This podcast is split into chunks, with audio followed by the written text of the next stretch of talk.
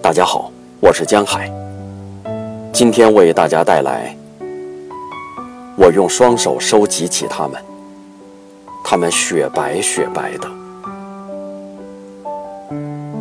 热尼亚·谢列尼亚，五岁，现在是一名记者。在那个星期天，一九四一年的六月二十二日，我和哥哥去采蘑菇。已经到了采集肥厚的牛肝菌的季节。我们的小树林不大，我们熟悉那里的每一丛灌木，每一片空地。哪里生长什么样的蘑菇，哪里生长什么样的浆果，甚至哪里开着什么花，哪里有柳兰，哪里有黄色的金丝桃，蓝色的肘石楠。当我们听到巨大的轰鸣声，已经打算回家了。轰鸣声是从空中传来的。我们抬起头，头顶上空有十二到十五架飞机，它们飞得很高，很高。我想，以前我们的飞机从来没有飞过这么高。我听到轰鸣声。呼呼呼就在这时，我们看到了我们的妈妈，她朝我们跑来，哭着，惊慌失措的样子，嗓子都喊哑了。战争开始第一天的印象就是这样的。妈妈不是温柔地呼唤我们，像平常那样，而是喊叫：“孩子们，我的孩子们！”他的眼睛瞪得大大的，代替整个面孔的，只有一双大眼睛。过了两天，大概是吧，一支红军部队来到我们的村庄，他们满身尘土，汗水淋漓，嘴唇干裂，他们贪婪地喝了很多井水。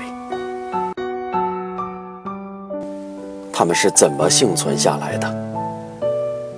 当天空中出现了我们的四架飞机的时候，他们的脸上露出了光彩。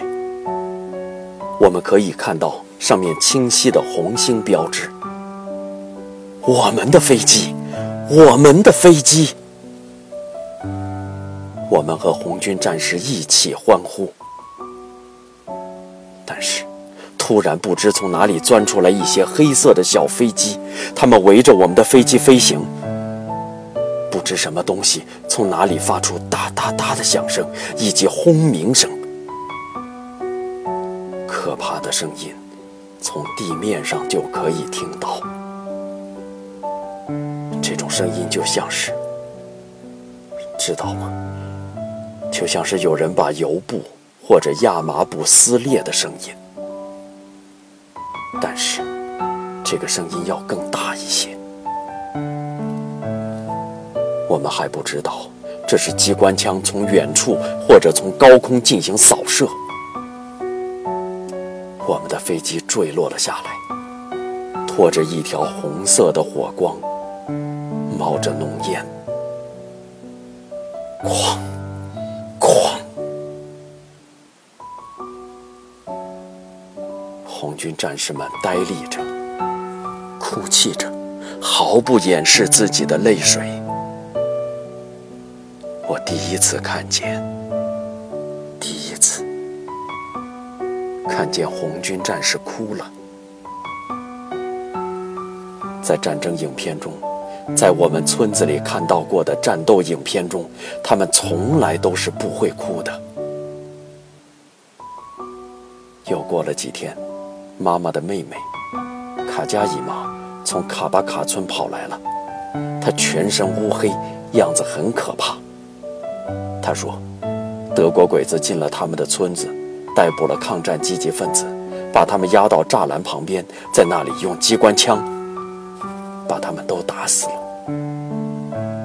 被打死的人中就有妈妈的哥哥，他是村委会代表，一位老共产党员。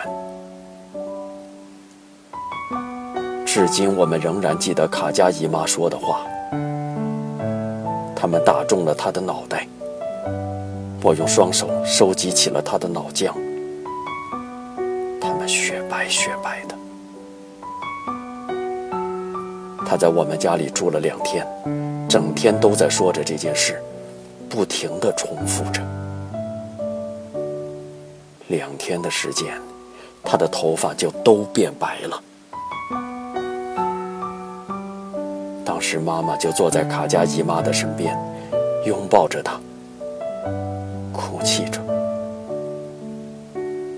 我抚摸着他的头，我很害怕，我害怕